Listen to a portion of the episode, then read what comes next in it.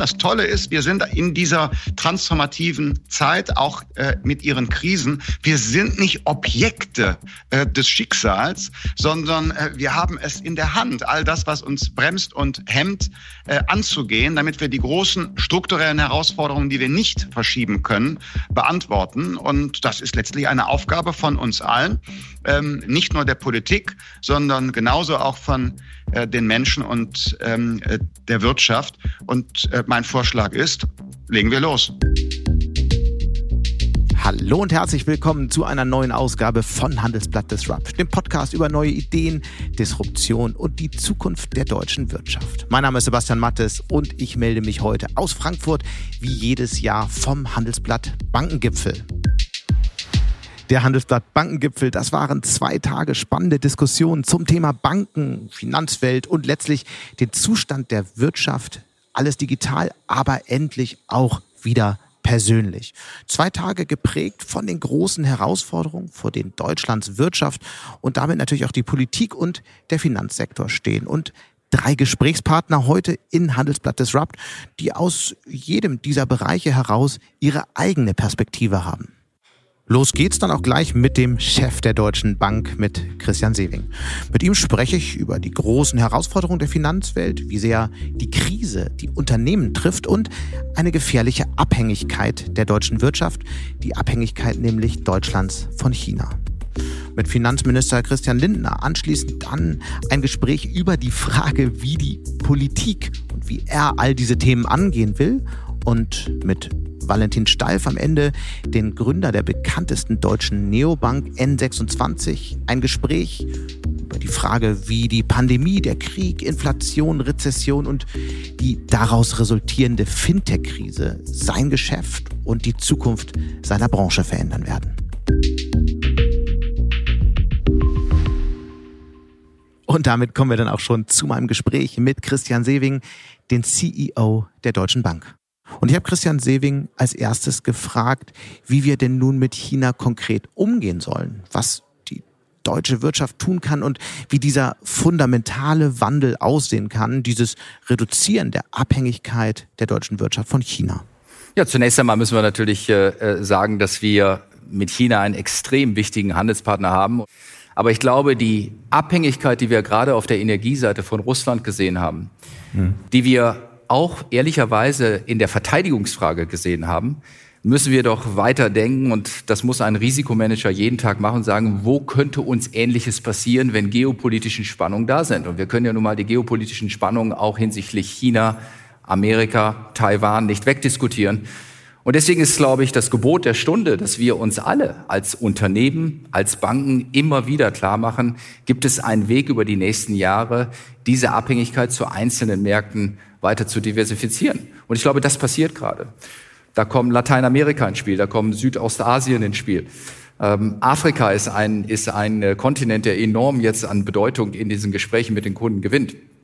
Und was ich ja nur möchte, ist, dass wir uns das wirklich als Hausaufgabe aufschreiben. Ich weiß ganz genau, das können wir nicht in den nächsten zwei, drei Jahren alles bewerkstelligen. Aber wenn wir es jetzt nicht angehen, wenn wir jetzt nicht sozusagen die Stresstests für uns machen, in Alternativszenarien nicht denken, dann könnten wir in einer Situation sein, geopolitisch, wo wir uns in drei oder vier Jahren fragen, dieses Problem oder diese Herausforderung hätten wir uns eher stellen Wenn man auf die Zahlen schaut, dann nehmen ja die äh, Direktinvestitionen in China eher zu, der deutschen Wirtschaft. Ist das ein gefährlicher Trend dann folgend aus Ihren Bemerkungen?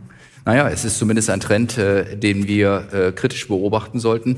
Natürlich ist es auch so, dass die gegenseitige Abhängigkeit enorm ist. Deswegen habe ich ja eben gesagt, es sind nicht nur die Exporte von uns in China, sondern auch die Importe.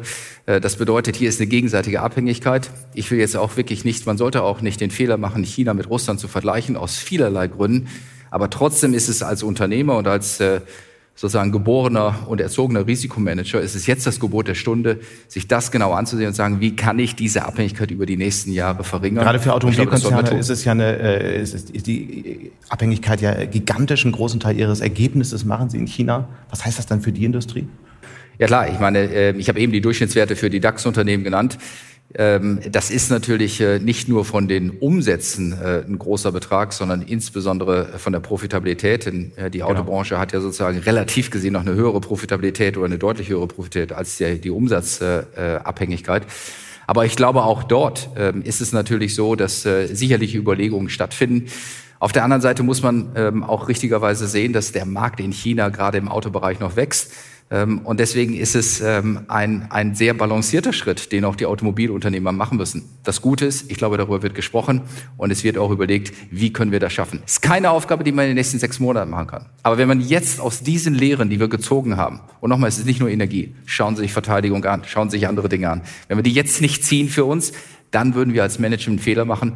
Und darum geht es jetzt. Letzte Frage zu dem Komplex. Was heißt das eigentlich für die Deutsche Bank? Sie haben ja auch Geschäft dort, Sie haben Kooperationen dort. Wird das äh, überdacht auf den Prüfstand gestellt oder läuft das alles so weiter? Ich kann ja, ich kann ja nicht sagen, ähm, dass ich unseren Kunden anrate, äh, sozusagen äh, sich selbst zu überprüfen und, und Abhängigkeit zu überprüfen. Natürlich machen wir das für uns auch.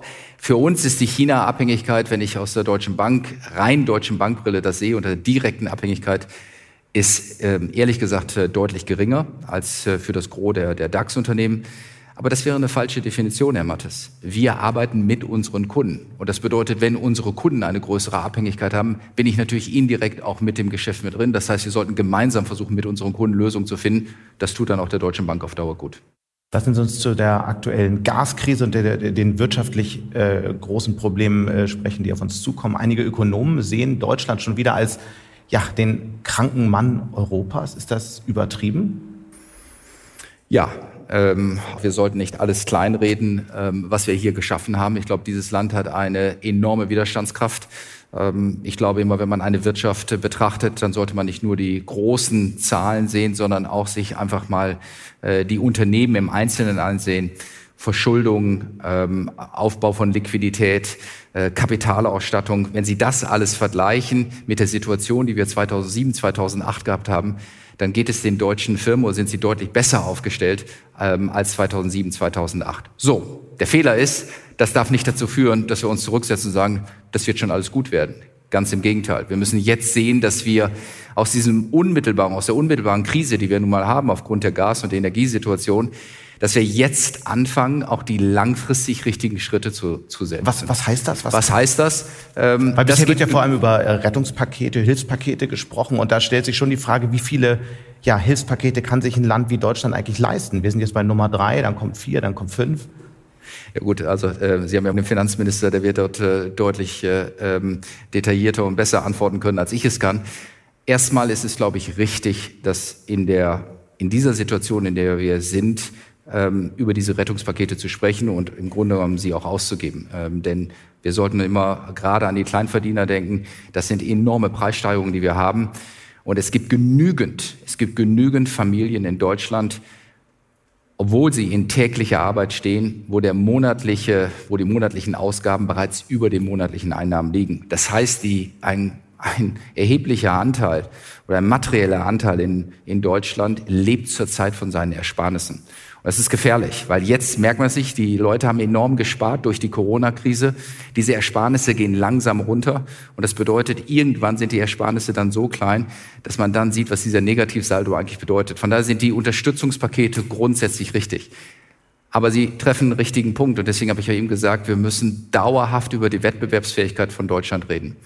Und damit meine ich übrigens ja, wir müssen uns auf der Energieseite unabhängiger machen. Wir müssen uns vom Gas entkoppeln, denn Energie oder Gas wird auf Jahre hinaus deutlich teurer sein. Frau Dörner hat eben gesagt, dass in Amerika darüber gesprochen wird, mit Häme, ähm, vielleicht auch mit Unverständnis. Aber schauen Sie sich doch mal die Investoren an. Die Investoren preisen ein, dass Europa und Deutschland über Jahre hinweg deutlich höhere Energiepreise hat. Das heißt, diese Unabhängigkeit vom Gas andere Energiequellen aufzubauen, ist richtig, dauert aber drei, vier, fünf Jahre. Ich bin nicht der Experte, mhm. wird zu lange dauern. Wir müssen aber über andere Dinge reden, die ich übrigens auch schon mal hier in den Vorjahren adressiert habe. Wir müssen darüber reden, dass die Firmen in Deutschland und in Europa wieder wettbewerbsfähiger werden, auch im Sinne der Regulierung. Schauen Sie sich die grüne Transformation an. Gehen Sie gar nicht auf die Deutsche Bank oder auf die Bankenbranche. Fragen Sie Herrn Brudermüller vom BASF, wie viele Seiten es gibt wie viele Seiten es gibt, um die grüne Transformation überhaupt zu stemmen. Das kann ein Großunternehmen wie die BASF sozusagen noch stemmen. Aber schauen Sie sich doch mal einen Mittelständler an, der 7000 Seiten Regulierung lesen muss. Das schafft er gar nicht. So unmöglich. Regulierung ist ein Thema. Bei Banken, aber insgesamt in Europa. Wir dürfen nicht das Silicon Valley der äh, Regulierung werden. Das ist der falsche Anspruch. Zweiter Punkt ist Steuerquote. Die Steuerquote ist gegenüber den OECD-Staaten zu hoch das heißt, für unsere Unternehmenssteuern Unternehmen. runter? Unternehmenssteuern runter. Das muss gemacht werden, um langfristig hier wieder Liquidität zu generieren. Und auch das sage ich ja immer für die Deutsche Bank und für die Bankenbranche. Es geht doch nicht darum, dass wir Liquidität und Profitabilität generieren, um dann zu sagen, jetzt äh, können wir höhere Ausschüttung machen. Natürlich ist das ein Teil der Strategie, aber der große Teil der Strategie ist doch dann zu investieren in neue Innovationen. Und wo können wir investieren? In die Transformation, in die grüne, in die grüne Ökonomie. Da hat Europa einen Riesenvorteil, einen Riesenwettbewerbsvorteil. Wir haben einen Vorsprung gegenüber Asien, gegenüber Amerika.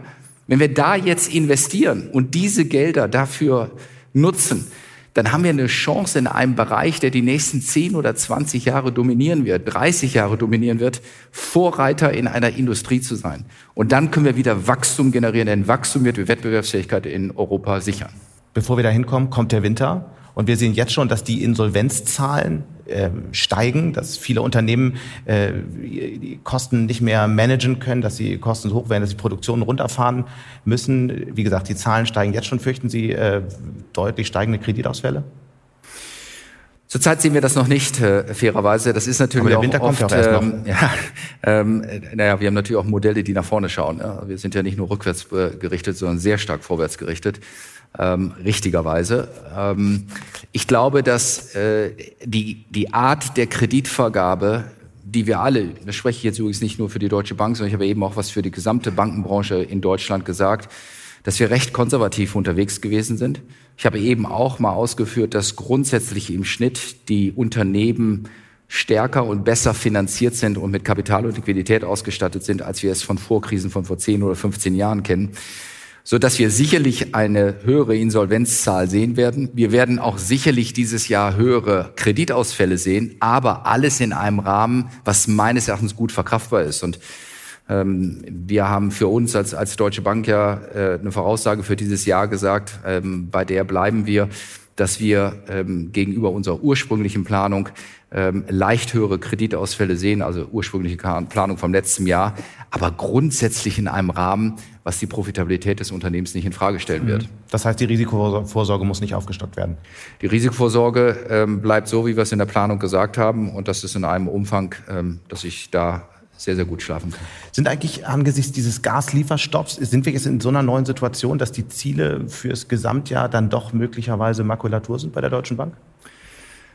Ja, wir haben äh, zunächst einmal, glaube ich, ein äh, erstes Halbjahr hingelegt, auf das wir alle sehr stolz sind und wo wir äh, wirklich glücklich sind. Das beste Halbjahr seit äh, 2011 und das mit einer Bilanzsumme, die deutlich kleiner ist als 2011. Ähm, deutlich mehr Kapital, deutlich mehr Liquidität, richtigerweise, weil die Regulierung hier meines Erachtens in die richtige Richtung gegangen ist. Jetzt können wir es mal ein bisschen zurücktun. Herr Branson ist ja nachher da. Ähm, aber von daher ist es erstmal eine tolle Entwicklung. Keiner hat uns vor einem Jahr zugetraut, dass wir 8% Return on Equity schaffen. Das haben wir im ersten Halbjahr geschafft. Ist das zweite Halbjahr schwieriger dahingehend? Ja, klar. Äh, genau das haben wir auch zum Halbjahr äh, gesagt, dass der Weg nach vorne natürlich herausfordernder ist. Äh, deswegen, wie jetzt bei der Cost-Income-Ratio, haben wir auch eine leichte Korrektur genommen. Aber insgesamt wäre ich äh, kein guter CEO, wenn ich nach sechs Monaten Erreichung sagen würde, jetzt melden wir was ab. Aber dass ich natürlich auch sagen muss, dass es schwieriger geworden ist vor dem Hintergrund äh, des kommenden Winters und der Gesamtsituation, das ist klar. Aber ähm, wissen vor dem Hintergrund fragen sich natürlich viele, wird die schwierigste Zeit jetzt im vierten Quartal kommen oder erst 2023? Das ist ein Thema, was intensiv diskutiert wird in der gesamten Wirtschaft. Also für die gesamte Wirtschaft, glaube ich, ähm, ist es ja richtig, dass man jetzt sich die, die kurzfristigen Nöte ansieht und dass die äh, Pakete so geschnürt werden, wie es gerade diskutiert wird. Ich glaube nur, wir müssen ähm, wirklich darauf achten, dass wir auch für 2023 und 2024 ähm, sozusagen, dass wir das nicht ganz aus dem Blick verlieren. Ich glaube, dass äh, die Inflation deutlich erhöht bleiben wird ähm, in 2023. Prognose? Also ähm, die fünf Prozent werden wir nicht erreichen. Das heißt, wir werden oberhalb von fünf Prozent liegen. Wir werden jetzt noch mal einen Tick nach oben setzen ähm, im Ende des dritten Quartals, Anfang des vierten Quartals, weil Dinge wie 9-Euro-Ticket wegfallen. Äh, das heißt, wir gehen vielleicht sogar nahe acht, neun, zehn Prozent. Das wird etwas zurückgehen, äh, wenn die Zentralbank so agiert, wie wir es jetzt erwarten.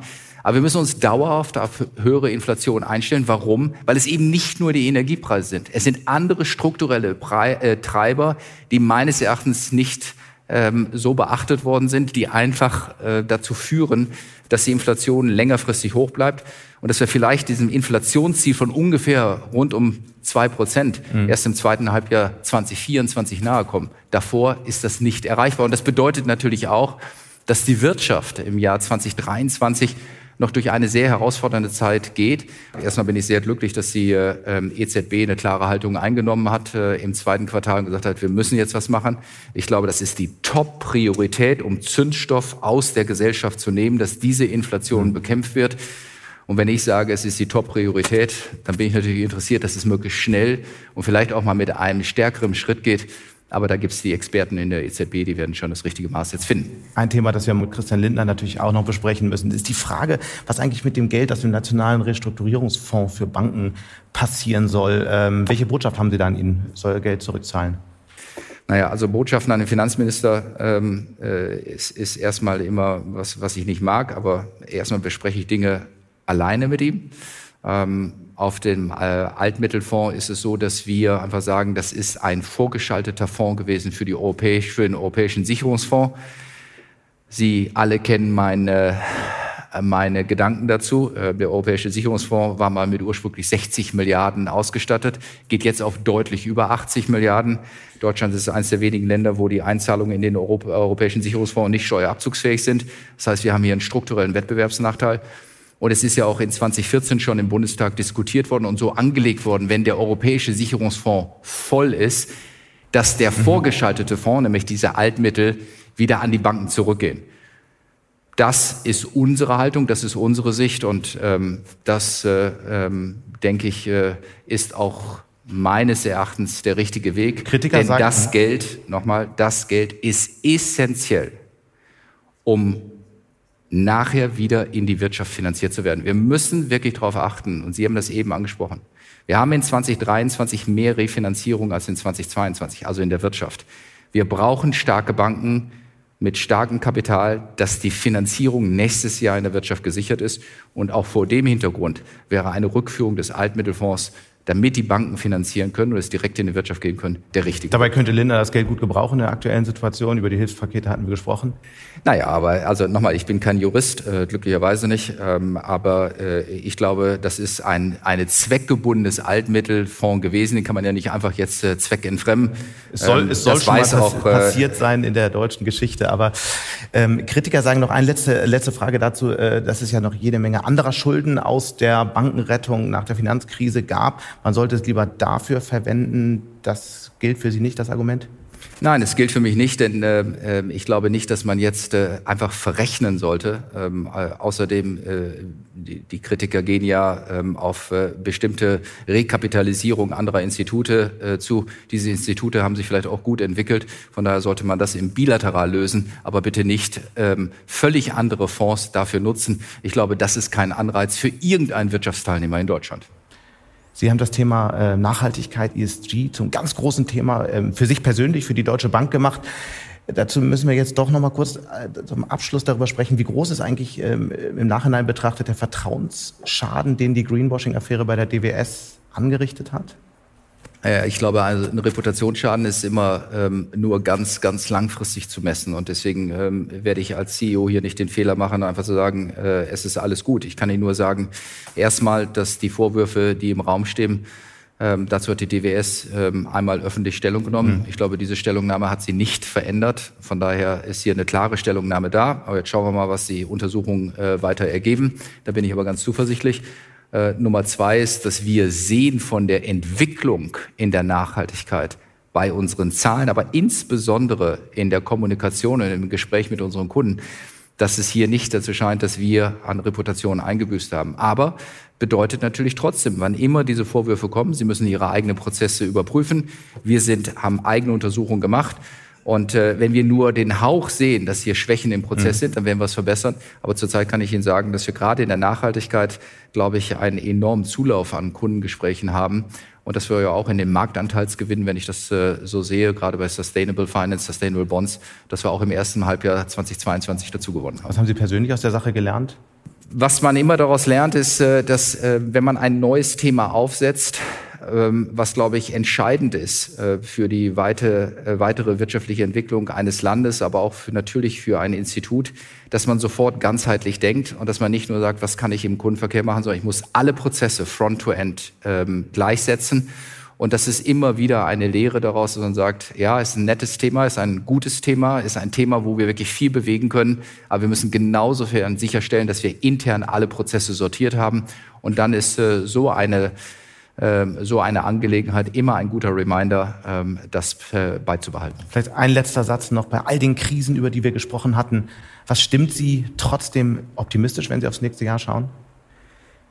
Erstmal, dass wir die letzten Krisen in Deutschland gut bewältigt haben. Ähm, das bedeutet nicht, dass ich mich zurücklehne, aber ich glaube, diese Haltung, ähm, äh, gerade die Haltung im Mittelstand, dieses Entrepreneur, das Unternehmertum in Deutschland, diese ständige Innovation, ähm, stimmt mich, äh, stimmt mich zuversichtlich. Ähm, ich weiß noch, als der Krieg ausgebrochen ist, äh, dass viele Unternehmer, Mittelständler, ähm, ob es Kabelbäume waren, ob es andere Abhängigkeiten gesagt haben, wie kriegen wir das jetzt hin? Innerhalb von drei, vier Wochen wurden Lösungen ähm, geschaffen.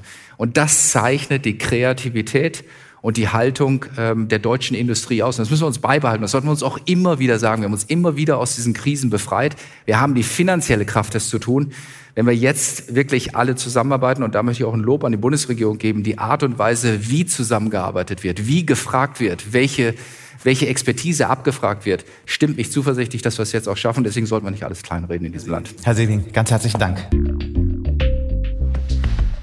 Und damit kommen wir jetzt zu Finanzminister Christian Lindner, der ebenfalls von einem gewissen Optimismus spricht, trotz all der Krisen, die wir natürlich auch diskutieren. Es ist, glaube ich, äh, der richtige Zeitpunkt, um die Themen einmal äh, mit Berlin zu diskutieren. Deswegen freue ich mich sehr, Bundesfinanzminister Christian Lindner jetzt hier zu begrüßen. Vielen Dank, Herr Mattes. Wir werden über die, äh, die Wettbewerbsfähigkeit des Finanzplatzes im Detail natürlich sprechen gleich. Aber ich würde gerne noch mal ein Stück weit auf die Metaebene kommen und noch mal über die Krise sprechen, die da jetzt vor uns steht. Sie hatten vor einigen Tagen beim Koalitionsausschuss ähm, zum dritten Entlastungspaket mal gesagt, dass da eine Lawine auf Deutschland zukommt. Was ist das für eine Lawine? Können Sie es mal in ein paar Sätzen beschreiben? Was für eine Krise ist das, die da auf dieses Land zukommt? Der äh, Vorsitzende von Bündnis 90, die äh, Grünen, hat ähm, aus den Beratungen des Koalitionsausschusses äh, zitiert und äh, da auch einzelne äh, äh, Begriffe in der Öffentlichkeit verwendet, die aber ohne den Kontext gar nicht ohne weiteres eingeordnet werden können, weshalb ich diesen Begriff jetzt hier öffentlich gar nicht ähm, äh, weiter ausführen will, sondern äh, will vielmehr positiv äh, sagen, Herr Mattes, dass wir die Herausforderungen, die jetzt auf äh, die deutsche Wirtschaft und auf äh, die Familien, auf die privaten Haushalte zukommen, kennen. Deshalb gibt es ein äh, drittes Entlastungspaket für den Winter, auch mit strukturell wirksamen Maßnahmen über das Jahr 2023 hinaus. Deshalb gibt es Maßnahmen, über die ich eben gesprochen habe, Fragen der Haftungsfreistellung, Handlungsfähigkeit der KfW wird im Blick behalten. Maßnahmen im Insolvenzrecht bei Überschuldung, sicherlich auch eine Justierung der direkten Wirtschaftshilfen für energieintensive Unternehmen. Da haben wir also äh, einige Tools jetzt äh, vorbereitet. Äh, teilweise sind sie auch schon verfügbar, um dafür zu sorgen, dass wirtschaftliche Strukturbrüche und soziale Härten abgefedert werden. Unser Land verfügt über äh, Reserven, über Anpassungsfähigkeit, über Einfallsreichtum und auch die Bereitschaft, in äh, Krisen gemeinsam sich Herausforderungen zu stellen. Und deshalb empfehle ich uns allen große Konzentration, äh, aber eben auch die Zuversicht, dass wir aus dieser Situation herausfinden. Ich jedenfalls bin kein Cassandra-Rufer. Dann lassen Sie mich einmal kurz versuchen, diese äh, Lawine auszubuchstabieren und lassen Sie uns dann äh, auf die, äh, auf, über die Lösungen sprechen. Also äh, was wir hier auch in den, äh, gestern intensiv diskutiert haben, waren eben steigende Insolvenzzahlen, äh, einige Branchen, in denen äh, ein großer Teil der Betriebe die Produktion einstellt, Düngemittelhersteller können kaum noch äh, wettbewerbsfähig produzieren in ganz Europa. Das heißt also, es wird wirklich sehr, sehr schwer für die Wirtschaft in Europa und insbesondere in Deutschland, weil die, weil der industrielle Mittelstand so abhängig ist von, ja, von günstiger Energie. Die Frage jetzt, Tut die Bundesregierung schon genug für die Wirtschaft? Da hat es ja große Kritik gegeben von Unternehmen, von Verbänden. Zu Recht? Auf äh, Kritik äh, am Entlastungspaket 3, die äh, ungefähr 60 Minuten nachdem es öffentlich geworden ist, die da geäußert wurde, auf die muss man vielleicht gegenwärtig ähm, schauen, aber vielleicht auch noch eine genauere Auswertung abwarten. Ähm, beispielsweise sind ja die Dinge, die ich gerade beschrieben habe, in der ähm, öffentlichen Wahrnehmung im äh, ersten Moment sind ja gar nicht aufgenommen äh, worden. Und dieses Entlastungspaket 3 darf man ja auch nicht missverstehen als ein wirtschaftliches, äh, wirtschaftspolitisches Programm zur Stärkung der Wettbewerbsfähigkeit unseres Landes, sondern das ist Teil einer akuten Krisenreaktion, wie ich gerade sagte, nicht zur Erneuerung des Standorts Deutschland, sondern zur Abwendung von Strukturbrüchen und sozialen Härten. Ähm, es bedeutet äh, nicht, dass es sich äh, darin erschöpft, was die Bundesregierung jetzt tut, sondern im Gegenteil. Jetzt im Herbst äh, wird es Initiativen geben, um die Planungs- und Genehmigungsverfahren zu beschleunigen. Und zwar nicht nur für erneuerbare Energien, sondern, wenn es nach uns geht, für Infrastrukturmaßen und auch für private, für unternehmerische Vorhaben. Wir müssen über die Fachkräfteeinwanderung sprechen. Auch das ist ja für die wirtschaftliche Entwicklung äh, gegenwärtig ähm, eine äh, Engpasssituation. Wir äh, müssen Forschungs- und Entwicklungsaufgaben äh, stärken.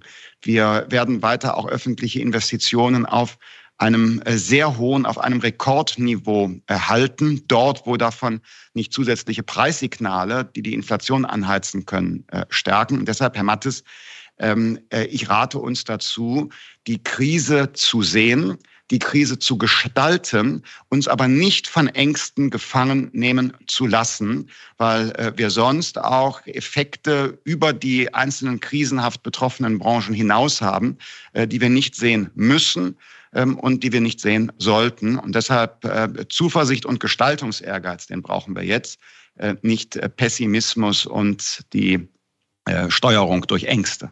Über den Gestaltungsehrgeiz würde ich gerne als nächstes sprechen, aber kurz vorher noch mal eine Nachfrage. Wie kann denn der eigentlich entstehen, der Gestaltungsehrgeiz, wenn dann doch eine Koalition an all diesen Themen arbeitet, die in sich total zerstritten ist? Ich würde von produktiver Spannung sprechen, äh, Herr Mattes. Und die kann ja äh, auch niemanden überraschen. Äh, Sozialdemokraten und äh, die Grünen sind Partei, Parteien links der Mitte nie verlegen, um die Idee für eine Steuererhöhung oder eine neue Idee, wo der Staat lenkend oder bürokratisierend eingreifen kann. Das ist deren äh, gutes Recht. Die FDP als eine ordoliberale Partei sieht die Dinge naturgemäß etwas anders, wenn es um Belastung und Bürokratismus geht, um das Vertrauen dann auch auf Selbstverantwortung und äh, Technologieoffenheit. Aber aus dieser produktiven äh, Spannung heraus werden eben auch regelmäßig gute Ergebnisse geschaffen. Und das kurze Programm, was ich gerade für diesen Herbst jenseits äh, des Entlastungspakets skizziert habe. Planungs- und Genehmigungsverfahren beschleunigen, Digitalstrategie, ähm, äh, Fachkräfteeinwanderung, äh, Zukunftsinvestitionsgesetz. Genau. Wenn davon etwas gelingt, dann hat äh, diese Ampelkoalition auch bei den strukturellen Reformen für Deutschland in kurzer Zeit schon äh, mehr erreicht als andere vor ihr. Sie haben die Haltung der FDP skizziert die nehmen wir, glaube ich, alle wahr. Stellt sich die Frage, das scheint ja dann nicht so richtig anzukommen, wenn man auf die Umfragen schaut. Sieben Prozent, das kann Sie eigentlich nicht so wirklich zufriedenstellen, oder? Ja, dann überlegen Sie mal, welchen Beitrag Sie als Wähler dazu leisten können, dass es besser wird. Nein, Spaß beiseite. Ähm, es ist tatsächlich ja äh, so, dass für viele Unterstützerinnen und Unterstützer der FDP es äh, natürlich eine Herausforderung ist, diese Koalition äh, zu sehen.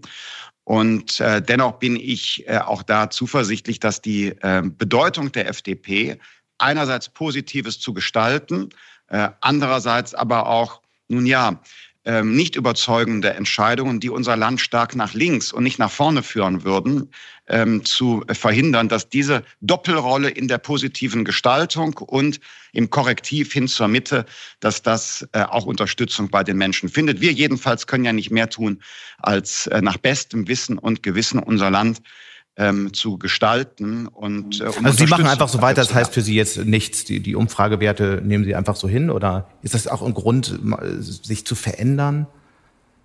Ehrlich gesagt, Herr Mattes, ich lasse mich nicht durch Umfragen äh, und den Applaus des Tages steuern, sondern äh, wir haben Grundüberzeugungen. Wir haben einen Wählerauftrag, der sich aus unserem Wahlprogramm ergibt. Das setzen wir nach bestem Wissen und Gewissen um. Und äh, ähm, ich habe eine gewisse Unabhängigkeit. Schauen Sie, mein, mein Vorgänger als Finanzminister wollte unbedingt Kanzler werden und seine Kanzlerkandidatur vorbereiten. Mein Vorvorgänger, der wollte äh, Bundespräsident werden und wurde dann ja auch Bundestagspräsident. Ich muss nichts mehr werden. Äh, ich will nur, dass die Leute sagen, der hat einen klaren Kompass und starke Nerven. Das ist in Ihrem Alter natürlich schon recht früh, das zu sagen, ich muss nichts mehr werden. Aber das können wir bei anderer Gelegenheit mal weiter diskutieren. Äh, ich würde gerne noch einmal kurz über die Zukunft sprechen. Ich hatte ja kurz in der Anmoderation schon darüber gesprochen.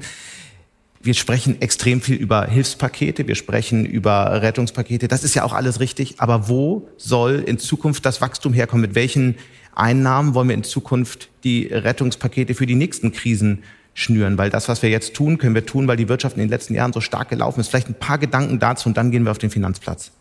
Ich äh, weiß nicht, wo das Wachstum der Zukunft herkommt, denn ich bin äh, Politiker und nicht äh, äh Unternehmerin oder äh, Investor oder Wissenschaftler oder Technikerin. Äh, ich kann mich nur kümmern um gute Rahmenbedingungen für diejenigen, die an eine Innovation glauben. Wir haben in Deutschland kluge Köpfe, wir haben in Deutschland äh, Kapital, wir haben in Deutschland Know-how. Und damit sich das positiv in Richtung von Wachstum und Prosperität entwickelt, brauchen wir gute Rahmenbedingungen. Ein paar der angebotsseitig äh, vorzunehmenden Reformen habe ich ja schon äh, angesprochen, vom Zukunftsinvestitionsgesetz bis hin zu äh, Bürokratieabbau und äh, den äh, Planungs- wie äh, Genehmigungsverfahren. Äh, daraus ergibt sich Zukunft. Und ich führe noch hin, füge noch hinzu, ich bin sehr skeptisch, wenn die Politik mit Verboten ähm, oder Subventionen versucht, einzelne Branchen oder Technologien ähm, aktiv zu äh, fördern, weil das kann sich sehr schnell auch als eine technologische Sackgasse herausstellen. Und deshalb gehört für mich ausdrücklich die Technologieoffenheit der Entwicklungen, mhm. die Technologieoffenheit auch der Transformation ähm, mit dazu. Äh, und äh, ich bin sicher, mit äh, Spitzendienstleistungen und Spitzentechnologie, sauberer Spitzentechnologie, haben wir die Exportschlager der Zukunft längst in der Pipeline. Ja, ich brauche eine ganz kurze Antwort zu dem Thema noch. Senkung der Unternehmenssteuer, ist das ein Thema, ja oder nein? Muss man das angehen? Ja, in der Ampelkoalition dauert es aber länger, bis der Erkenntnis Taten folgen können. Gut, kommen wir zum Finanzsektor, weil äh, das, glaube ich, äh, viele als das große Thema natürlich ähm, sehen, wie Sie auch anfangs gesagt haben. Ein Vorschlag, Sie haben es äh, selbst gesagt, Sie wollen die Wettbewerbsfähigkeit der Banken unterstützen, aber wie soll das ähm, ganz konkret aussehen? Gestern wurde zum Beispiel immer wieder über grenzüberschreitende Fusionen in Europa gesprochen. Ist das ein Thema, das Sie in den nächsten Jahren vorantreiben werden? Die Voraussetzungen dafür erleichtern, ja, aber äh, da spielt die Politik ähm, äh, nie im Sinne von einem äh, industriepolitischen Akteur die zentrale Rolle, um das gleich ganz klar zu sagen, weil ich sonst ahne, was äh, eine nächste Frage sein könnte. Ich bin ein großer Anhänger der Kapitalmarktunion, Herr Mattes. Ich halte das auch für was die ähm, Entwicklung ähm, auch äh, unserer deutschen Institute angeht, für mit einer der äh, wichtigsten äh, Aufgaben, die wir angehen müssen, einen gemeinsamen ähm, Kapitalmarkt in Europa mit vergleichbaren Regeln zu schaffen, senkt auch Hürden für grenzüberschreitendes Geschäft, schafft damit neue Wachstumsperspektiven über den sehr engen deutschen Bankenmarkt hinaus. Was die Bankenunion angeht, bin ich auch für Verbesserungen. Sie haben ja meine Damen und Herren, alle verfolgt, dass es da auch äh, auf der europäischen Ebene jetzt äh, einen wichtigen Schritt nach vorne gegeben hat, wenn es um die Frage von äh, Krisenmanagement-Instrumenten geht. Da haben wir uns eine durchaus ehrgeizig zu nennende Agenda gegeben. Bei all dem, was im Zusammenhang mit Einlagesicherungssystemen diskutiert wird, bin ich äh, äußerst zurückhaltend. Ich sage ausdrücklich auch äußerst zurückhaltender als die deutschen privaten Geschäftsbanken und äh, ihr Bankenverband. Denn äh, ich glaube, dass die hm, finanzpolitische Eigenverantwortung der Mitglieder der Währungsunion, also der Staaten, auch die äh, Verantwortung für die eigenen privaten Institute äh, umfassen äh, muss. Äh, eine äh, Risikoteilung über den äh, Umweg der Einlagesicherung halte ich ordnungspolitisch für äußerst diskussionsbedürftig und die Institutssicherungssysteme von Sparkassen und genossenschaftlichen Instituten, die stellen nochmal eine zusätzliche Qualität des Standorts Deutschland. Und Aber Herr Lindner, wir müssen da mal klar werden. Was heißt das? Einlagensicherung, ist das vom Tisch? Ja, das war eine klare Antwort. Sie wollten sich ähm, über den Sommer Gedanken machen, was mit dem Geld aus dem Nationalen Bankenrestrukturierungsfonds passieren soll. Da sind hier natürlich einige ziemlich gespannt drauf, wie das Ergebnis dieser Gedanken ist. Ja, äh, Gedanken ist etwas zu untechnisch formuliert, Herr Mattes. Ähm, ich mache mir nicht darüber so meine Gedanken. Abends überlege ich mal, was mache ich mit dem Geld da, äh, sondern ich habe in meinem Haus zunächst einmal eine präzise Aufarbeitung der Rechtslage ähm, veranlasst.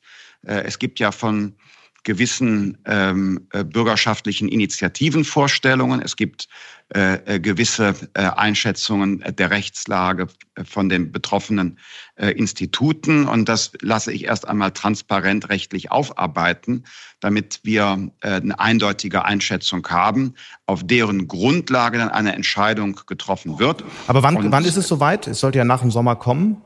Das ist natürlich ein weites ja, Feld nach dem Sommer. Genau, ähm, mit Theodor Fontane gesagt, es ist ein äh, weites Feld und ähm, wie sagt man so schön, ich komme unaufgefordert auf Sie zu, ähm, wenn die Rechtsprüfung abgeschlossen ist. Also können sich die Banken noch Hoffnung machen, dass sie das Geld zurückbekommen? Dazu kann ich äh, zum jetzigen Zeitpunkt ähm, einfach formal gar nichts äh, sagen. Die Antwort darauf ist ähm, eine Leerzeile, weil, wie gesagt, ich warte erst die präzise Aufarbeitung der Rechtsposition ab und äh, dann äh, besprechen wir innerhalb der Bundesregierung die Schlussfolgerung und dann erreicht das äh, die äh, Fachöffentlichkeit. Was ich zusagen kann, ist eine ähm, präzise und absolut ähm, unabhängige ähm, Einschätzung dessen, oder lassen wir uns nicht von, von Stimmen oder von Interessen lenken, sondern äh, die für den Staat angemessene äh, Rechtsposition wird erarbeitet. Und das muss dann, glaube ich, für alle auch äh, zufriedenstellend sein. Was muss Ihrer Meinung, Herr Lindner, nach geschehen, damit der Finanzplatz Deutschland mit dem der USA aufschließen kann, wie gestern bereits diskutiert? Sie haben ja so ein paar Gedanken ähm, schon geäußert, gerade zu den Bankenfusionen, aber vielleicht gibt es da ja noch weitere. Zum Beispiel klagen ja die Banken, dass in vielen regulatorischen äh, Bereichen die Regeln besonders streng ausgelegt werden in Europa. Gibt es da Erleichterungen? Zunächst mal finde ich die äh, Ambition großartig. Also, ähm, dass jemand sagt, Mensch, wir machen einen Moonshot und äh, versuchen die deutschen Banken ähm, in eine Wettbewerbsposition zu den amerikanischen äh, zu bringen. Freilich äh, ist da etwas Anlauf äh, zu nehmen, äh, ahne ich. Aber die äh, Rahmenbedingungen müssen wir optimieren und das sind natürlich Fragen der Regulatorik. Mhm. Äh, wir, müssen unter, wir müssen unterscheiden, was jetzt äh, die Banken insgesamt angeht. Da mache ich mich sehr stark für die Proportionalität, dass also das kleine Institut nicht ähnliche regulatorische Lasten hat wie jene, die man als systemrelevant kennzeichnen muss. Aber auch bei den Großen brauchen wir natürlich in der Regulatorik Möglichkeiten, dass über das Kapital ein entsprechender Hebel möglich ist. Und da spielt ja dann die Wettbewerbsfähigkeit. Was kann ich mit dem Kapital äh, erreichen? Welche, welche, welches Buch kann ich damit äh, bedienen? Ähm, kommen hinzu Fragen eben auch äh, der Möglichkeit, Kunden äh, zu adressieren über Digitalisierung von äh, Geschäftsmodellen.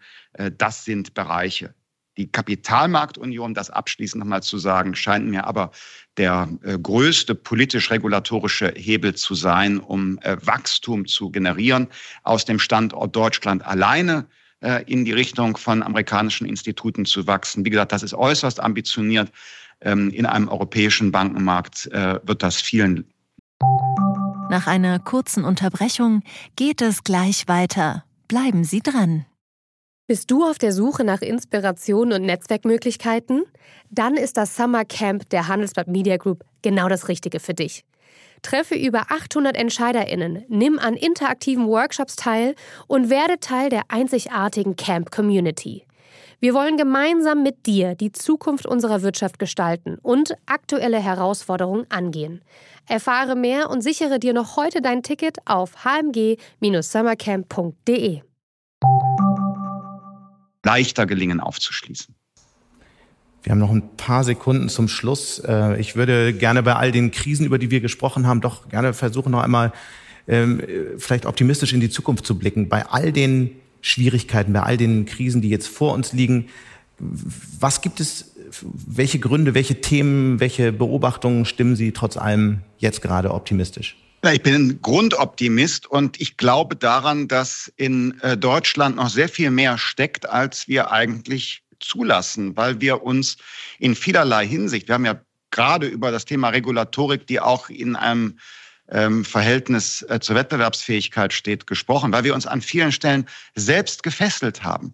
Gedanklich gefesselt mit bestimmten technologischen Denkverboten, verwaltungsrechtlich gefesselt mit bestimmten langen Verfahren, finanziell gefesselt, weil wir viel in staatlichen Systemen äh, denken und in äh, Subventionen, aber auch die Möglichkeiten des privaten Kapitalmarkts gar nicht voll zum äh, Tragen äh, kommen äh, lassen. Und da können wir ran. Das Tolle ist, wir sind in dieser transformativen Zeit, auch äh, mit ihren Krisen, wir sind nicht Objekte äh, des Schicksals, sondern wir haben es in der Hand. All das, was uns bremst und hemmt, äh, anzugehen, damit wir die großen strukturellen Herausforderungen, die wir nicht verschieben können, beantworten. Und das ist letztlich eine Aufgabe von uns allen, ähm, nicht nur der Politik, sondern genauso auch von äh, den Menschen und ähm, äh, der Wirtschaft. Und äh, mein Vorschlag ist, legen wir los.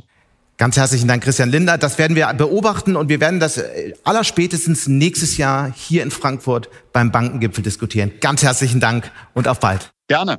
Auf bald. Und von der großen Politik kommen wir nun zum operativen Geschäft. Zum operativen Geschäft von N26, der bekannten Neobank, die natürlich auch von den großen Krisen beeinflusst wird, die aber auch intern einige Herausforderungen zu bewältigen hat. Und damit kommen wir zu Co-Gründer N26, Co-Gründer und Co-CEO Valentin Stalf. Herzlich willkommen, schön, dass Sie hier sind. Hallo, vielen Dank für die Einladung. Ja, wir müssen, glaube ich, zum Beginn, wir haben ganz viele aktuelle Themen zu besprechen. Wir haben äh, über die Fintech-Krise zu sprechen, über die aktuelle Situation, wie die, äh, welche Folgen die für euch hat. Aber eine Sache müssen wir vorher klären. Ein Österreicher baut in Berlin ein Fintech auf. Warum eigentlich nicht Frankfurt oder London? Was war der Grund dafür? Ähm, Berlin ist ein äh, idealer Digitalisierungsstandort. Ja, wir, wir, haben finden dort, und das äh, trifft zu auf, auf, heute, genauso wie vor zehn Jahren, wo wir das Unternehmen gegründet haben. Äh, wir finden dort ausgezeichnete Talente, insbesondere im digitalen Bereich mit Zalando, mit aber auch vielen Lieferunternehmen heute und ganz anderen Digitalunternehmen haben wir heute dort sicher die größte Tiefe an digitalen Talenten und deswegen sind wir von ursprünglich dorthin gegangen. Wir haben mittlerweile ja auch ein Büro in äh, Berlin, aber auch in, äh, in, in, Barcelona und in Wien. Das heißt, wir versuchen uns ein bisschen zu diversifizieren, aber wenn ich es vergleiche, haben wir in Berlin trotzdem noch das, das größte. Immer noch nicht in Frankfurt? Ja, in äh, Frankfurt ist jetzt nicht so dafür bekannt, dass man hier viele digitale Entwickler findet. Deswegen äh, Frankfurt steht jetzt bei uns nicht auf der Map. Aber vielleicht Menschen, die sich im Banking auskennen. Ja, die haben wir äh, mittlerweile äh, in ganz Deutschland eigentlich. Wir haben auch ganz große Banken natürlich wie die DKB zum Beispiel, auch in Berlin und andere. Das heißt, ich glaube, wir finden die ganz gut. Außerdem arbeiten wir heute ziemlich stark remote. Das heißt, äh, auch wenn Leute aus Frankfurt zum Beispiel sich bei uns bewerben können, funktioniert das normalerweise auch. Kommen wir zu dem Thema der Woche, die aktuelle Gaskrise, die Inflation. Welche Folgen hat all das für das Geschäft von N26, für ein junges Fintech, für eine junge Bank, wie ihr sie seid?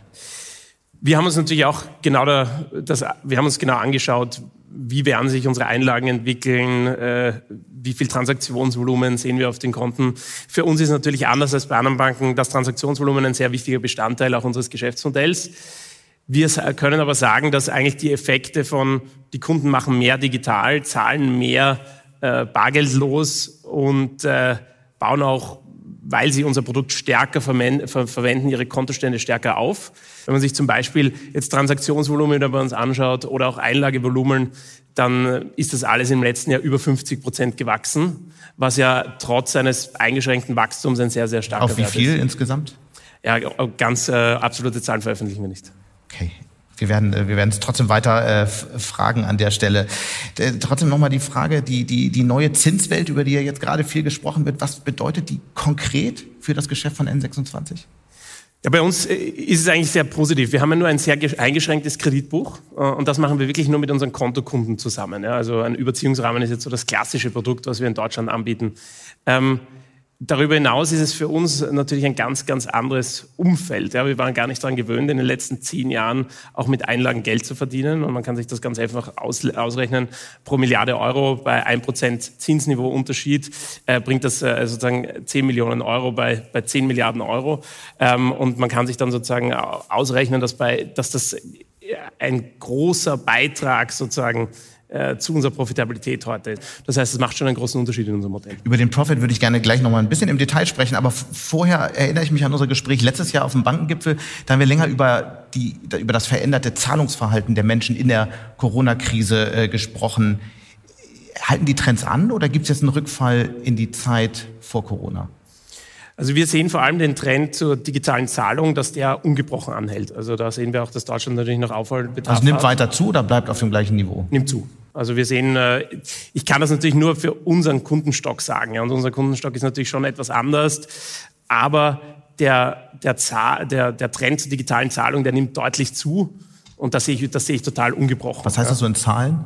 Ich habe es vorher schon erwähnt, also unser Transaktionsvolumen letztes Jahr auf dieses Jahr ist sicher über 50 Prozent äh, gestiegen, mhm. also so zwischen 50 und 100 Prozent, obwohl wir das Kundenwachstum jetzt nicht weiter so stark ausgeweitet haben. Wie viele also Kunden, vielleicht gehen wir mal äh, einmal durch die Zahlen, damit hier alle auf einem Stand sind. Wie viele, äh, wie viele Kunden hat N26 in Deutschland? Also wir haben, Deutschland-Kunden haben wir nicht veröffentlicht, aber wir haben sieben Millionen Kunden in 23 europäischen Ländern. Mhm. Wie viele davon sind aktiv? Das ist ja immer so die Frage, die man sich, sieben Millionen klingt ja erstmal toll. Ich hatte irgendwann auch mal eine N26-Karte bestellt, um es auszuprobieren, ist dann lange nicht genutzt.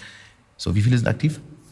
Ja, das sind immer die gleichen Fragen, die ich leider nicht beantworten kann. Also wir geben aufgrund von natürlich Competition auch keine genauen Zahlen zur Kundenaktivität. Ich glaube, äh, mit den sieben Millionen Kunden sind wir auch, wir ganz gut da. Ich glaube insgesamt, wenn ich sage, dass unser Transaktionsvolumen sich zum Beispiel letztes Jahr fast verdoppelt hat oder in den letzten zwölf Monaten, obwohl wir die Kundenbasis Topline sozusagen nicht viel verändert haben, glaube ich, sagt das schon einiges darüber aus, dass sich unser Modell sehr, sehr gut entwickelt.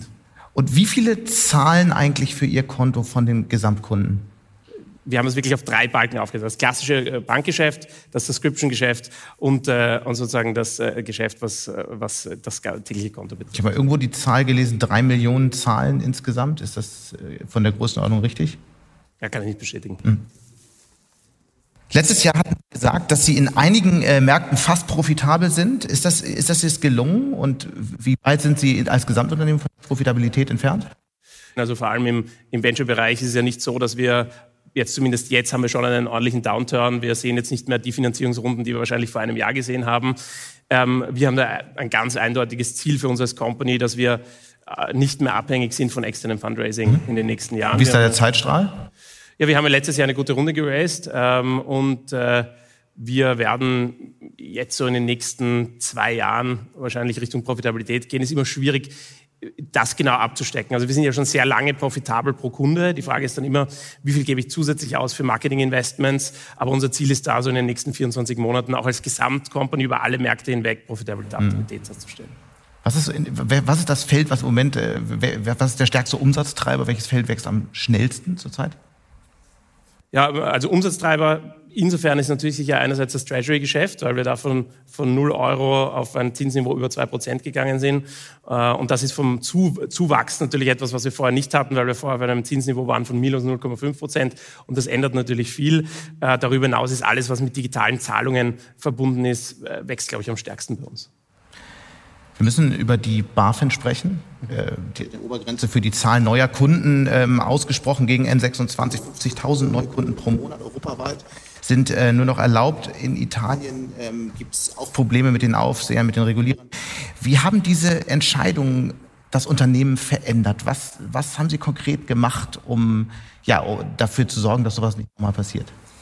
Wir haben in den letzten 18 Monaten schon versucht, extrem viel auch nochmal in den regulatorischen Bereich zu investieren. Wir haben da sicher davor zu wenig gemacht. Ich glaube, wir sind da über die letzten 18 und vor allem jetzt über die letzten sechs Monate sieht man schon wirklich den Fortschritt, den wir da auch machen können. Und ich glaube, wir haben da mittlerweile einen sehr guten Austausch auch mit dem Regulator und ein sehr gutes Verhältnis und daran arbeiten wir auch sehr, sehr stark und investieren auch viel. Aber können Sie noch mal ein bisschen erklären, was Sie konkret gemacht haben? In welchen Feldern, welche Felder haben Sie vielleicht ein bisschen unterschätzt und wo sind Sie, was haben Sie jetzt gestärkt intern?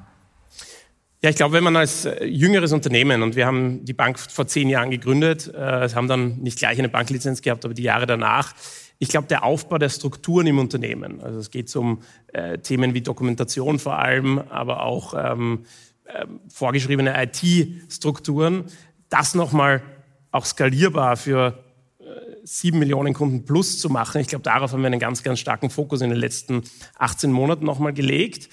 Wir haben sicher auch nochmal mehr investiert, äh, regulatorische Themen klarer darzustellen, also Strukturen, ähm, interne Kontrollsysteme wäre zum Beispiel ein Stichwort auch. Das sind so Themen, auf die wir uns schon als Company jetzt deutlich stärker konzentrieren, als wir es wahrscheinlich vor fünf Jahren gemacht haben. Und ich glaube, das ist auch wichtig, weil äh, wir auch im Schritt dessen, dass wir natürlich auch über die nächsten Jahre mal vielleicht an eine Börse gehen wollen, sind das natürlich Themen, die eigentlich Hand in Hand gehen. Nicht nur für den Regulator, sondern auch für einen weiteren zukünftigen Börsegang. Und deswegen sind das sehr, sehr wichtige Themen. Wir haben natürlich auch noch äh, viele Leute mit ins Unternehmen geholt, die sehr viel Erfahrung hatten, äh, die 20, 30 Jahre Banking-Erfahrung mhm. schon haben. Und die Leute haben wir auch nochmal dazu geholt. Und jetzt, glaube ich, haben wir eine gute Mischung. Wie lange rechnen Sie, werden diese Beschränkungen der BaFin anhalten? Gibt es da Prognose? Ja, das kann ich jetzt äh, so genau nicht sagen. Also ich glaube, wir sind in einem sehr guten Fortschritt. Ja, ähm, und ich glaube schon, dass wir in naher Zukunft hoffentlich mal darüber sprechen können, äh, dass wir wieder unbeschränkt auch ins Wachstum gehen können. Aber ich glaube, es geht nicht nur ins Wachstum. Ich glaube, man muss eben auch anschauen und sind auch die richtigen Kennzahlen. Äh, ist das Unternehmen, haben wir, sehen wir die richtigen äh, Kunden Anfragen im Verhältnis zu unserem Customer Service zum Beispiel. Und ich glaube, wir sind schon dahin gegangen, dass wir heute viel nachhaltiger das Geschäft machen, als wir es noch vor fünf Jahren gemacht haben. Das heißt, es war ein Fehler, so stark auf Wachstum zu setzen und äh, sich nicht so darauf, darauf zu konzentrieren, die Struktur auszubauen. Ja, das glaube ich nicht. Ich glaube, man macht das Unternehmen immer verschiedene Phasen durch. Ich glaube, außerhalb des regulierten Bereichs ist das noch viel extremer. Ja, also, aber wir haben natürlich ein Unternehmen aufgebaut von null Kunden auf, äh, auf einige Millionen Kunden. Und da muss man sich natürlich schon immer wieder auch rebalancieren, muss schauen, wo steht man.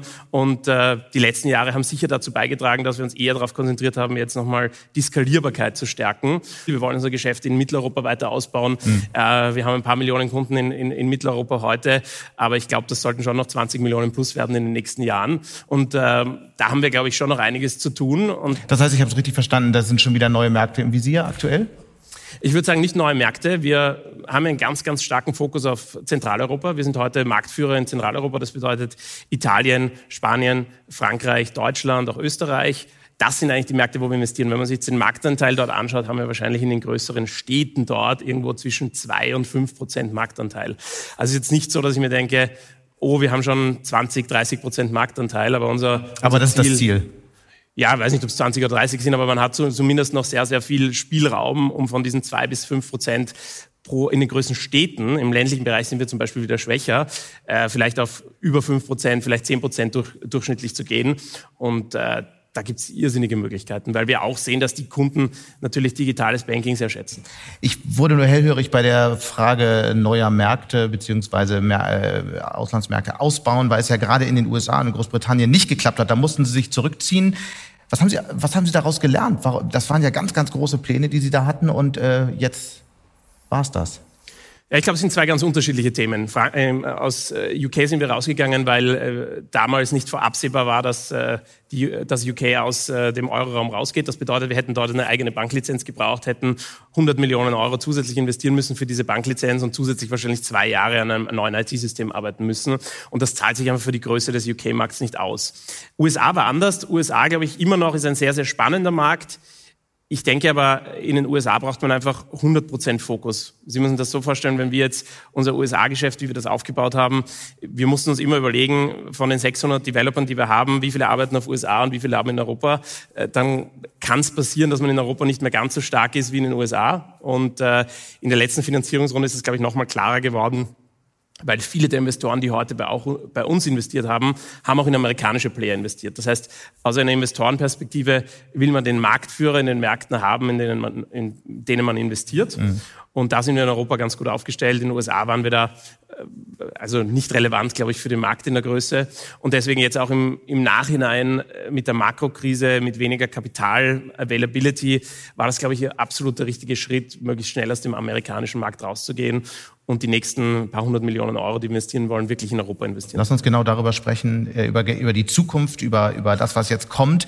Ich erinnere mich, bei der letzten Finanzierungsrunde hat der N26 auch angedeutet, dass das Geld äh, auch für Zukäufe gedacht ist. Gilt das noch und in welche Richtung denken Sie da? Also S&P wäre ja wirklich eine große Erweiterung. Andere Themen ist eher so nischenmäßig schauen wir uns das an. Das kann natürlich im Kreditgeschäft sein, das kann im Investmentgeschäft sein. Ähm, und da muss man dann schauen, welche Player das sind. Im Kreditgeschäft gibt es wieder sehr viele spezielle. Ich muss aber sagen, es ist uns bisher immer schwer gefallen und wir haben meistens dann kurz also im, in der Due Diligence oder in dem Prozess des, des wirklich genaueren Anschaus des Unternehmens, haben wir uns meistens dagegen entschieden, weil schon der Integrationsaufwand hoch ist und weil am Ende immer dann die Frage ist, was kauft man genau, da kann man es eigentlich selber auch programmieren. Und wir haben uns jetzt in einzelnen Fällen immer dagegen entschieden. Mhm. Wenn wir jetzt, das wäre schon tief bei den ganzen strategischen Fragen auf die nächsten Monate und Jahre schauen, was sind so die, die wichtigsten zwei, drei strategischen Projekte, von denen wir noch ja. hören werden? Bei uns sind es eigentlich wirklich äh, drei große Themen, wie ich versuche immer das einzuzählen, was wir machen. Das eine ist wirklich das tägliche Kontogeschäft. Da sind wir heute schon Marktführer. Das, da geht es um, wie bezahle ich, ähm, äh, wie bekomme ich Geld auf mein Konto, aber auch Themen wie, wie zum Beispiel mit meinem Lebenspartner mache ich ein Konto gemeinsam auf. Also das ganze Thema Social Banking ist bei uns ganz wichtig.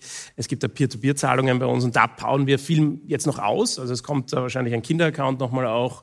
Ähm, wir geben dem Shared Account noch viel mehr Funktionalität. Wir machen aber auch lokale Zahlungsmethoden, zum Beispiel in Frankreich. Äh, in Spanien haben wir gerade eine zentrale, eine lokale Zahlungsmethode noch äh, gelauncht. Das heißt, alles, was um das tägliche Konto geht. Also da bauen wir weiter aus. Andere Thema ist das Kreditthema. Also was mache ich, wenn ich nicht genug Geld habe? Überziehungsrahmen. Ich glaube, da sind wir heute schon Vorreiter, weil wir alles komplett digitalisiert machen, im Hintergrund digitales äh, Kreditmodell haben, dass wirklich mit einem Knopfdruck dieser Kredit freigeschalten wird. Das weiten wir jetzt langsam aus. Wir haben das in Deutschland, wir weiten das jetzt weiter aus nach Frankreich, machen das dann in Spanien und Italien. Das heißt, in den Kernmärkten da wirklich das Kreditgeschäft auszubauen. Kreditgeschäft bedeutet aber nur Überziehungsrahmen. Und das dritte Thema, und das ist neu für uns, äh, ist das ganze Thema Investment. Ähm, wir bringen jetzt auch äh, ein eigenes Kryptoprodukt äh, auf den Markt mit einem Partner. Muss ich sagen, das ist jetzt im regulatorischen Umfeld eigentlich sehr, sehr schwierig, weil es keine einheitliche ähm, Kryptoregulierung europaweit gibt. Das heißt, wir tun eigentlich leider, leider seit einigen Monaten, äh, versuchen wir die verschiedenen lokalen Regulatoren abzuholen zu, dem, zu dieser Kryptopartnerschaft, die wir machen. Das gestaltet sich etwas schwieriger, weil man natürlich überall alert ist durch ähm, auch den Downturn, den wir gesehen haben. Insofern ist es auch nicht so schlecht, dass wir das später gelauncht haben, haben wir unsere Kunden dafür bewahrt, vielleicht hier ähm, schon das Produkt auszuprobieren in einer Phase, wo, die, wo der ganze Kryptomarkt nach unten gegangen ist. Warum ist aber Krypto für uns nicht das Wichtige daran, sondern das Wichtige ist für uns wirklich ein Investmentprodukt unseren Kunden zu geben. Mhm. Und, da wurde ja äh, lange drauf gewartet. Genau. Und äh, da werden wir in Zukunft dann Equity äh, Trading auch anbieten, also Handel mit Aktien und anderen Themen. Äh, ich glaube, das ist für uns ganz wichtig, weil äh, die Kunden natürlich sich schon wünschen, langfristige Altersvorsorge zu machen, auch unsere jüngeren Kunden. Und wann kommt, wann geht das live? Ja, das kann ich jetzt noch nicht so sagen, aber ich hoffe in Hier wäre der Moment. Äh, in den nächsten, im nächsten Jahr hoffentlich, in den nächsten 12 bis 18 Monaten, würde ich sagen. Sonst noch Dinge, die man im Blick behalten sollte über die nächsten Monate? Ja, ich meine, ähm, wir bauen unser Produkt immer weiter. Also wenn man sich das Produkt anschaut, es gibt jede Woche neue Features äh, und wir konzentrieren uns wirklich auf dieses Social Banking Aspekt, äh, der auch Familien und Kindern äh, eine neue Möglichkeit geben wird, sozusagen äh, Finanzen zusammenzumachen. Börsengang war ja äh, immer wieder so ein latentes Thema bei euch, war eine große Hoffnung auf dieses Jahr, das ist jetzt vom Tisch. Ja, also ich glaube, bei dem jetzigen Börsensurrounding gibt es gar, gar keine IPOs derzeit. Äh, deswegen haben wir uns da schon ein bisschen daran orientiert, wie, der, wie die Börse sich so darstellt, aber auch wir als Unternehmen haben sicher die nächsten zwei Jahre noch einiges zu tun. Und das Geld hält aber so lange oder muss, muss es noch eine Runde geben? Na, wie ich vorher gesagt habe, also wir rechnen eigentlich damit, dass wir die letzte Finanzierungsrunde, die wir letzten Herbst gemacht haben, dass die uns bis zu einem IPO und auch darüber hinaus in die Profitabilität führt. Mhm passiert ja oft in äh, jungen Wachstumsunternehmen, dass dann die Chefs irgendwann zur Seite treten und ein anderes Management kommt. Wie ist das bei Ihnen? Werden Sie in fünf Jahren noch äh, in leitender Funktion als die N26 tätig sein? Also wir fragen uns natürlich immer, ob wir die richtigen sind für den Job, äh, auch noch immer. Ich glaube, jetzt bis heute funktioniert das eigentlich noch sehr gut. Wir haben ein sehr gutes Führungsteam rund um uns herum aufgebaut mit äh, sehr viel Erfahrung und äh, deswegen freue ich mich eigentlich auf die nächsten Jahre Arbeit mit Anthony Six und mit dem Unternehmen. Ganz herzlichen Dank bis hierhin. Wir werden das weiter verfolgen und äh, ja, viel Erfolg. Vielen Dank. Und damit sind wir auch schon wieder am Ende von Handelsblatt Disrupt.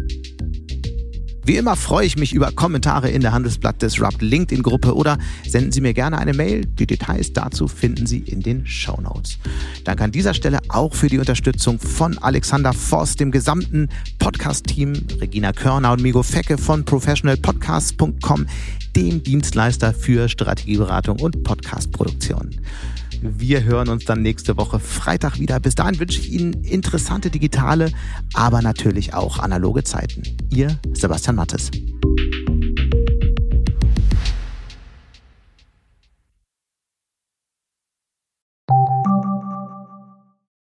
Die deutsche Wirtschaft steht vor neuen Herausforderungen. Und Sie möchten aktiv die Zukunft mitgestalten? Dann sind Sie beim Handelsblatt CFO Summit 2024 genau richtig. Erleben Sie hochkarätige Speaker und CFOs renommierter Unternehmen wie Amazon, Google oder SAP. Seien Sie Teil dieses exklusiven Gipfeltreffens am 11. und 12. Juni in Düsseldorf. Mit dem Code Podcast sparen Sie bei der Anmeldung 15%. Alle weiteren Infos unter handelsblatt-cfo-summit.de.